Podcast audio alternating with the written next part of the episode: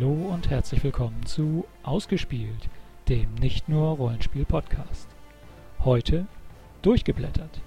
In der Sondertestepisode stellt Roland seine Beute vom Gratis Comic Tag 2012 vor und testet nebenbei sein neues Headset.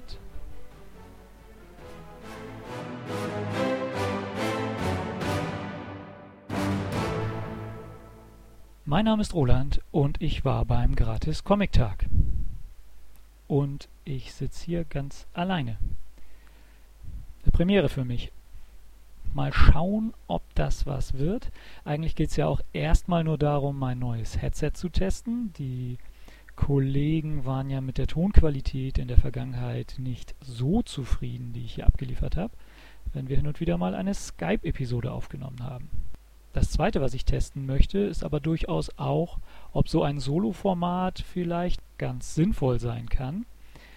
Denn hin und wieder erstehe ich ja Bücher, Comics und dergleichen und verspüre vielleicht auch mal spontan die Lust, darüber ein paar Worte zu verlieren.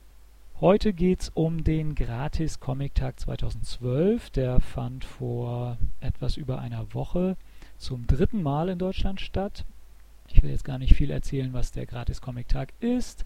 Zusammengefasst, Comic-Händler und Verlage verteilen kostenlos Sonderausgaben von Comicheften. Es gab diesmal 30 Sonderepisoden kostenlos zu ergattern. Ähm, ich habe mir 15 davon unter den Nagel gerissen. Sie liegen hier im Stapel vor mir und wie der Titel schon sagt, möchte ich sie einfach mal live durchblättern und ein wenig dazu sagen. Zunächst vielleicht drei der Hefte, über die ich mich ein wenig geärgert habe, die ich nicht so gut fand. Fangen wir an mit Justice League. Darüber war ich etwas enttäuscht. Äh, Panini Comics hat schon Anfang des Jahres angekündigt, dass das sogenannte New 52 von DC, also der Neustart der Superheldenreihen bei DC Comics, Superman, Batman, und so weiter jetzt auch auf Deutsch kommt im Sommer dieses Jahres. Im Rahmen des Gratis Comic Tags sollte das Justice League Heft, mit dem das New 52 auch in den USA gestartet ist, kommen. Darauf habe ich mich besonders gefreut. Ich habe die äh, New 52 Sachen mir schon in Englisch so ein paar Nummer 1 geholt.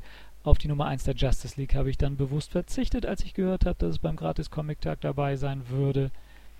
Ja, was ich dann beim Blättern gesehen habe, ist, dass das eine elende Leseprobe ist.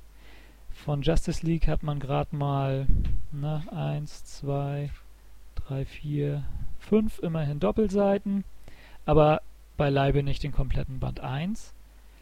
Ähm, dazwischen sind ja, ein Drittel des Heftes ist einfach Werbeankündigung für New 52, wo die ganzen Serien vorgestellt werden. Und am Schluss sind nochmal ein paar Seiten aus der ersten Batman The Dark Knight Episode. Das kann man machen. Ich weiß, geschenkten Gaul schaut man nicht ins Maul, aber das ist nicht wesentlich mehr als ein Werbeprospekt, den Panini da äh, auf den Gratis Comic Tag geworfen hat. Solche Dinger produzieren die eigentlich nebenher, legen es den äh, Comicläden kostenlos bei. Hier musste der Comichändler Geld für berappen, dass er das den Comicfreunden kostenlos hinlegen kann. Das hat mich ein bisschen geärgert. Da hatte ich mir ein bisschen mehr erwartet. Heft 2, das ich nicht so doll fand, war allerdings zu erwarten gewesen. Das ist ein Garfield-Heft. Das habe ich jetzt, soll jetzt keine Ausrede sein, aber ich habe es extra für Töchterlein mitgenommen. Kenne und schätze durchaus den fetten, faulen und philosophischen Kater aus der Vergangenheit. Die Zeitungsstrips, die ja seit Ende der 70er erscheinen, fand ich durchaus gar nicht mal so unlustig. Aber was hier drin ist, ähm, ist echt gruselig nicht mal gezeichnet, komische Computer-3D-Animationen, Animation kann man nicht sagen, Grafiken, echt unterirdisch. Und witzig ist das überhaupt nicht. Also vielleicht hat sich das Garfield-Prinzip auch totgelaufen, mittlerweile guckt man ja Simon's Cat, geht ja in dieselbe Richtung, aber das war überhaupt nicht. Dann habe ich wieder den Fehler begangen, ein Star Wars-Heft mitzunehmen. Prinzipiell schätze ich die Star Wars Comics sehr, sammle die auch, aber was da unter dem Titel Clone Wars in den Handel gerät, ist echt unterirdisch. Das soll wohl für Kinder sein, ähm, ist daher ein bisschen einfacher gehalten. Die Zeichnungen sind jetzt nicht unbedingt an diese Computergrafiken der animierten Serie angelehnt, aber das ist so schlicht und unterirdisch. Ähm, nee. Warum ich das trotzdem wieder mitgenommen habe, obwohl das im letzten Jahr schon wusste, dass das nicht so doll ist. Töchterlein steht halt auf Star Wars, war selber aber auch enttäuscht, weil ihr Liebling Darth Vader da nicht drin vorkam. Ja, die drei waren nicht so doll. Ich habe es des Öfteren zugegeben und stehe auch dazu. Ich mag die Schlümpfe. Auch die neuen Geschichten, die natürlich längst nicht mehr von Peyo verfasst werden, finde ich gut, weil es den neuen Zeichnern und Autoren gelingt, gut an die alten Peyo-Geschichten anzuknüpfen. Und ich finde die Schlümpfe witzig, halte sie für gute, vielleicht ein bisschen einfachere, kindlichere, lustige Fantasy. Ich mag sie. Eine kleine Überraschung war ein sehr rosanes Heftchen namens Comic Girls. Habe ich natürlich auch für Töchterlein mitgenommen. Ja, ja, Ausrede, ich weiß. Das fand ich aber überraschenderweise ziemlich witzig. Klar, das ist sehr auf Mädchen zugeschnitten, auf junge Mädchen. Die Identifikationsfiguren sind alle ja, kleine Mädchen, die zwischen sechs und zehn Jahre alt sind, teilweise ein Hauch älter. Das ist aber ziemlich witzig. Kann das jetzt nicht an konkreten Sachen festmachen. Das sind äh, teilweise sehr kurze Strips, die halt auf eine ganz einfache kurze Punchline hinarbeiten. Die ist aber oft ziemlich gut. Was ein bisschen auffällt ist, das wird in Frankreich gemacht, dass fast jedes Familienumfeld einer jeden Heldin, das sind irgendwie vier verschiedene in diesem Heft, irgendwie zerrüttet ist. Die sind entweder bei einer alleinerziehenden Mutter oder die Ehe geht gerade zu Brüche der Eltern. Ähm, ist ein bisschen auffällig. Ähm, soll jetzt überhaupt kein Kritikpunkt sein, im Gegenteil. Ist ja nur sinnvoll, dass die Identifikationsfiguren der Mädels mal ein bisschen an die, ja, ich will nicht sagen an die Realität angepasst werden, aber nicht immer so eine heile Familienwelt darstellen, wie sie ja nun längst auch nicht mehr überall stattfindet, falls sie das jemals hat. Erneut mitgenommen habe ich Bongo Comics für Umme, wie es immer so schön heißt. Darunter verbergen sich die Simpsons Comics, die ja, dazu kann man gespaltener Ansicht sein. Ähm, eigentlich gehören die Simpsons ins Fernsehen, müssen bewegt sein, der Meinung bin ich auch. Aber ab und zu sind die Comic-Heft-Versionen gar nicht mal so schlecht. Vor allem dann, wenn sie sich weniger an der Fernsehserie orientieren, sondern ihr Medium auf die Schippe nehmen, indem sie nämlich Superhelden-Comics oder andere Comicreihen ein bisschen äh, veräppeln. In dieser Ausgabe besonders interessant ähm, eine Story, die komplett im Manga-Stil äh, gezeichnet ist. Die Story ist jetzt nichts Besonderes, aber die Zeichnungen sind echt klasse. Also das hat sich gelohnt. Spider-Man ist diesmal wieder dabei. Marvel Comics dürfen natürlich nicht fehlen, ebenfalls bei Panini. Das ist eine nette kleine Spidey-Geschichte, nichts Besonderes, muss ich sagen. Es bereitet wohl so ein bisschen die jetzt bald aktuelle Storyline Spider Island vor, die mich jetzt nicht so besonders reizt. Da wird es wohl darum gehen, dass ähm, in Manhattan auf einmal alle oder sehr viele Leute äh, die Fähigkeiten von Spider-Man entwickeln aus heiterem Himmel. Ja, weiß ich jetzt nicht. Kann durchaus witzig sein.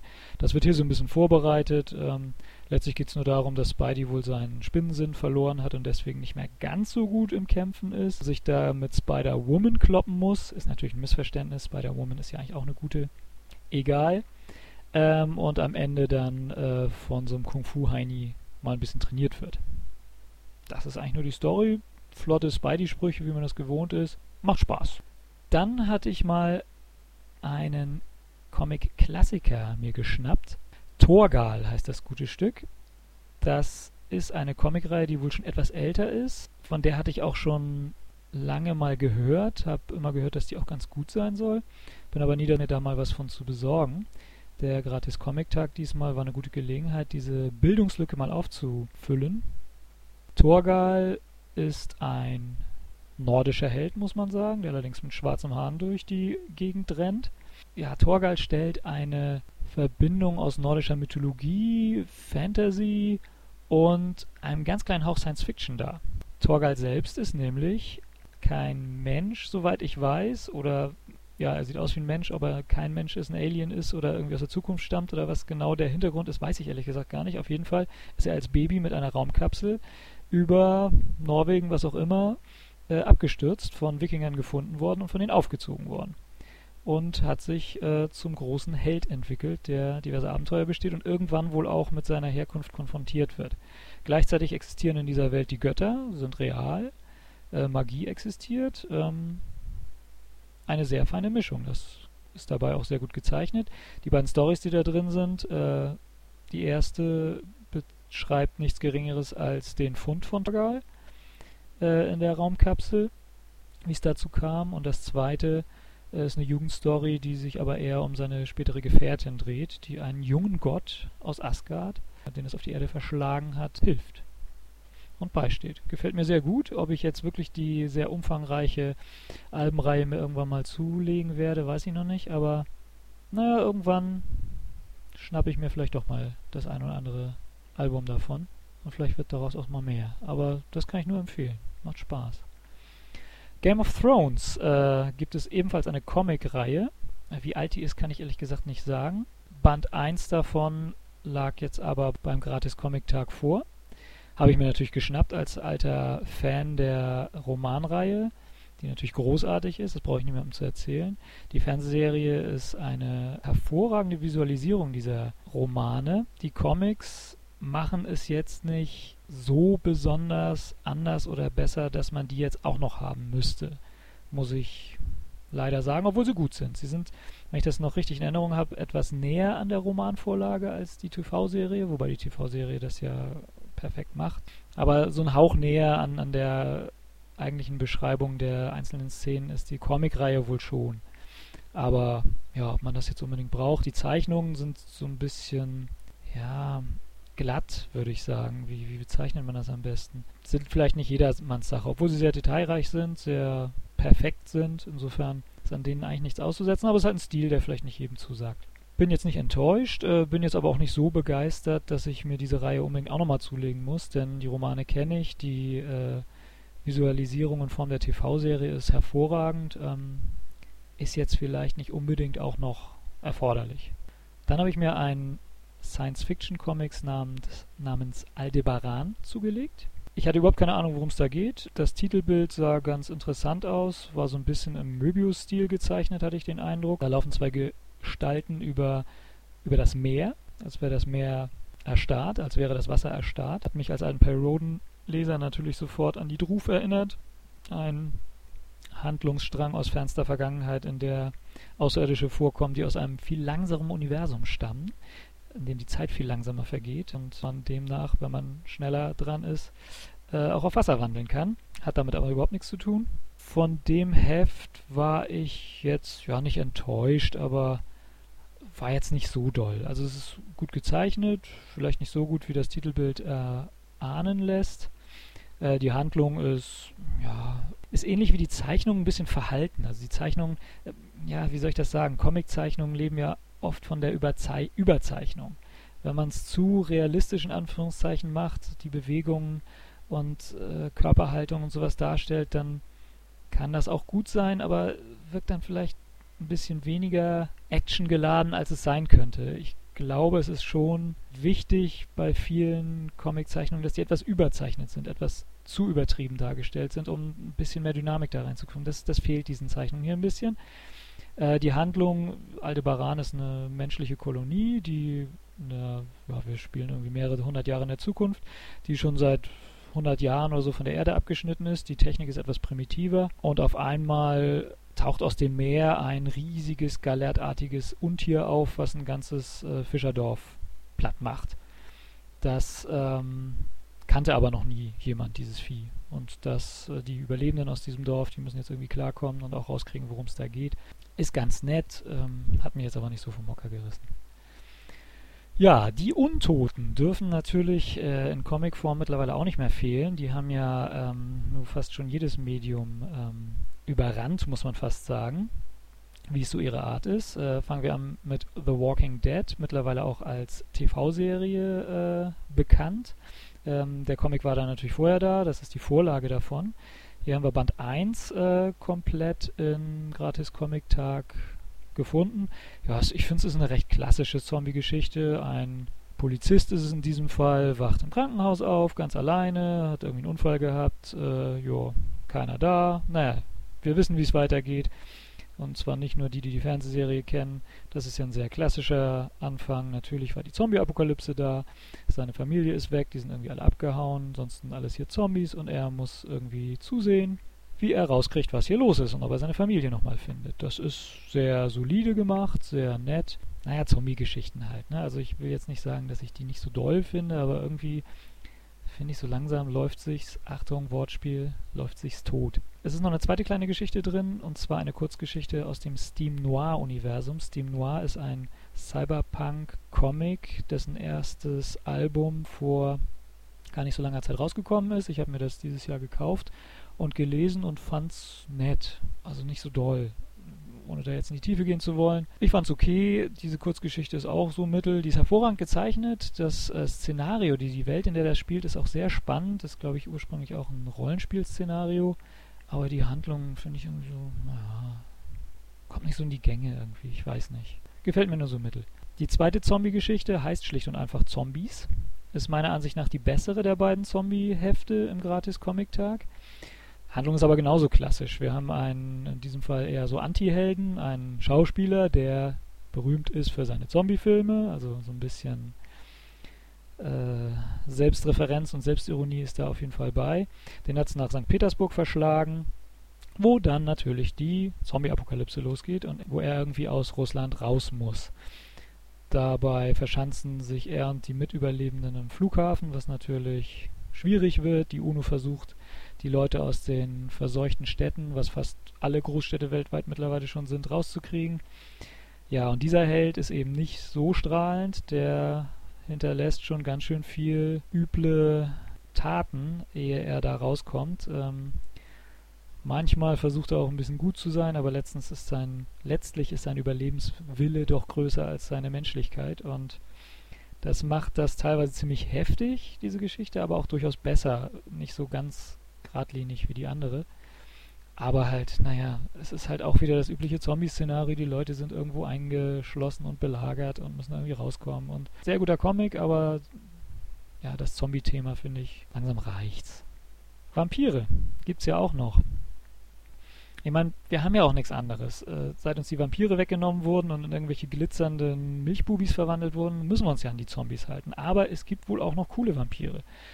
So habe ich mir den Vampir von Benares mitgenommen. Das ist ein Comic, ähm, der in Indien spielt, witzigerweise, und in dem die guten alten Vampire, wie sie früher mal waren, als sie noch cool waren, als sie Monstren waren und Jagd auf Menschen gemacht haben, diese Vampire tauchen in dem wohl wieder auf. Ähm, die Geschichte fängt etwas Lovecraft-ähnlich fast an, der Held ist ein Journalist, ein Reporter aus London, der von einem mysteriösen Brief eines indischen Freundes bzw. sogar seines Schwiegervaters nach Indien, nach Benares gelockt wird, wo der nur ganz kryptisch erzählt, dass er irgendwas ganz Wichtigem und Schlimmem auf der Spur sei. Natürlich trifft er den dort nicht mehr an. Äh, das Café, in dem er sich mit ihm treffen will, wird gesprengt. Bombenanschlag äh, wird es zerstört. Das Treffen kommt daher nicht zustande. Und der Reporter muss jetzt langsam forschen, wo, was für eine Sache der überhaupt auf der Spur war. Der ganze erste Band, der hier komplett äh, in der gratis Comic Tag Ausgabe drin ist, handelt halt nur von dieser Recherche. Deswegen kommt diese Handlung auch nicht so richtig in die Gänge. Ganz am Schluss sieht man dann mal ein paar Monstren in Action. Ich kann mir aber vorstellen, dass es trotzdem eine ziemlich spannende Reihe ist, die sich da anschließt. Ja, aber so richtig gepackt hat es mich auch nicht. Die letzten beiden Hefte, die ich jetzt noch erwähnen möchte, sind meine Highlights, ähm, die ich wirklich sehr empfehlen möchte. Das erste ist Don Quixote von Flix. Flix ist ein deutscher Comiczeichner und Cartoonist, der dem einen oder anderen sicher von Spiegel Online bekannt sein wird, wo er mal eine Weile äh, eine, ein Webcomic äh, über seine Dozententätigkeit gebracht hat. In Don Quixote übernimmt er den Stoff von dem Ritter von der traurigen Gestalt, versetzt ihn in die Neuzeit. Ein ja, älterer Herr äh, trifft auf seinen Enkel, den er wohl länger bis gar nicht gesehen hat der ältere Herr ist etwas, ja, ich will nicht sagen verschroben, aber nicht so ganz normaler Typ. Äh, richtig abgedreht ist aber der Enkel, der ein totaler Eskapist ist. Äh, Batman-Fan, rennt nur in Batman-Klamotten rum. Kleiner Junge ist es, äh, ist voll in irgendwelchen Traumwelten äh, gefangen. Großartig, wirklich herrlich und die beiden tun sich zusammen aus bestimmten Gründen und äh, wenn ich das ist natürlich nicht komplett hier drin. In dem Fall ist es ja legitim, dass es sich hier nur um eine, wenn auch umfangreiche Leseprobe handelt. Das Originalwerk ist halt abgeschlossen, keine Reihe. Und äh, wenn ich das richtig sehe, äh, werden sie wohl gegen Windräder zu Felde ziehen. Das ist hervorragend gezeichnet, extrem witzig, macht richtig Spaß. Das werde ich mir bestimmt irgendwann mal zulegen. Kann ich nur empfehlen. Echt klasse. Und zuletzt, mein absoluter Favorit, hat nichts mit Science Fiction zu tun, keinen Superhelden-Comic, keine Fantasy. Es ist ein Mafia-Comic. Cosa Nostra, die schwarze Hand. Echt klasse. Der spielt Anfang des 20. Jahrhunderts, irgendwie 1909 oder so, und ähm, schildert die Vorgänge im späteren oder eine Episode im späteren Little Italy in New York. Da geht es eher so um die Jugendgangs, die da unterwegs sind. Und ähm, die Autoren haben anscheinend sehr gut recherchiert.